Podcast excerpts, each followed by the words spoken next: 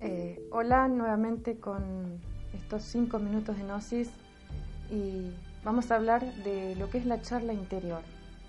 Hablábamos en micros anteriores de la importancia de la palabra, eh, reeducar el verbo, eh, porque bueno, eh, eso nos traía problemas físicos, psicológicos, emocionales, el tema de utilizar mal el verbo.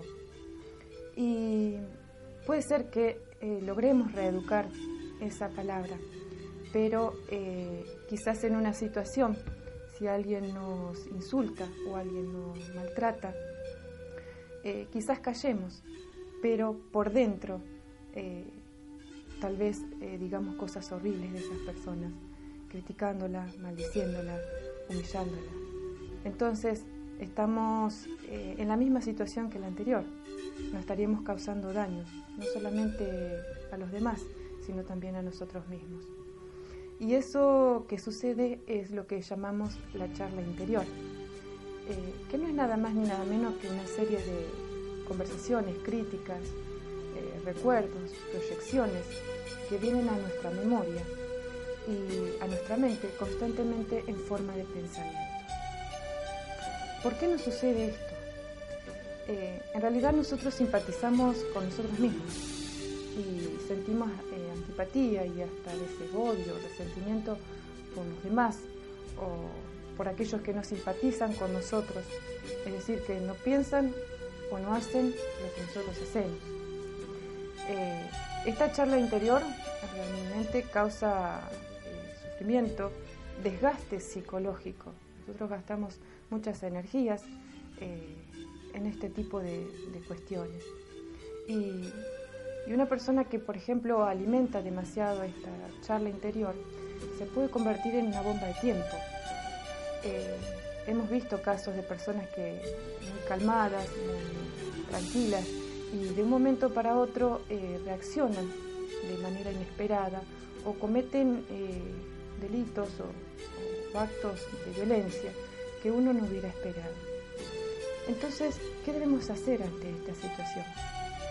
Comúnmente se nos dice que eh, debemos exteriorizar todo lo que nos sucede, pero eh, en estos casos generalmente es muy probable que uno no pueda controlar, eh, no pueda controlarse y, surja la ira u otras manifestaciones negativas. Una solución sabia y eficiente primero es darse cuenta, darse cuenta que uno tiene esa charla interior eh, constantemente a veces.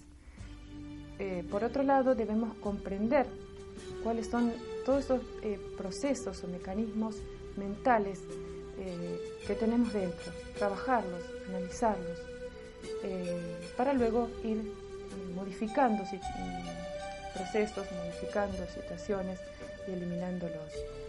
Y así vamos a cambiar nuestra forma de vida, nuestra calidad.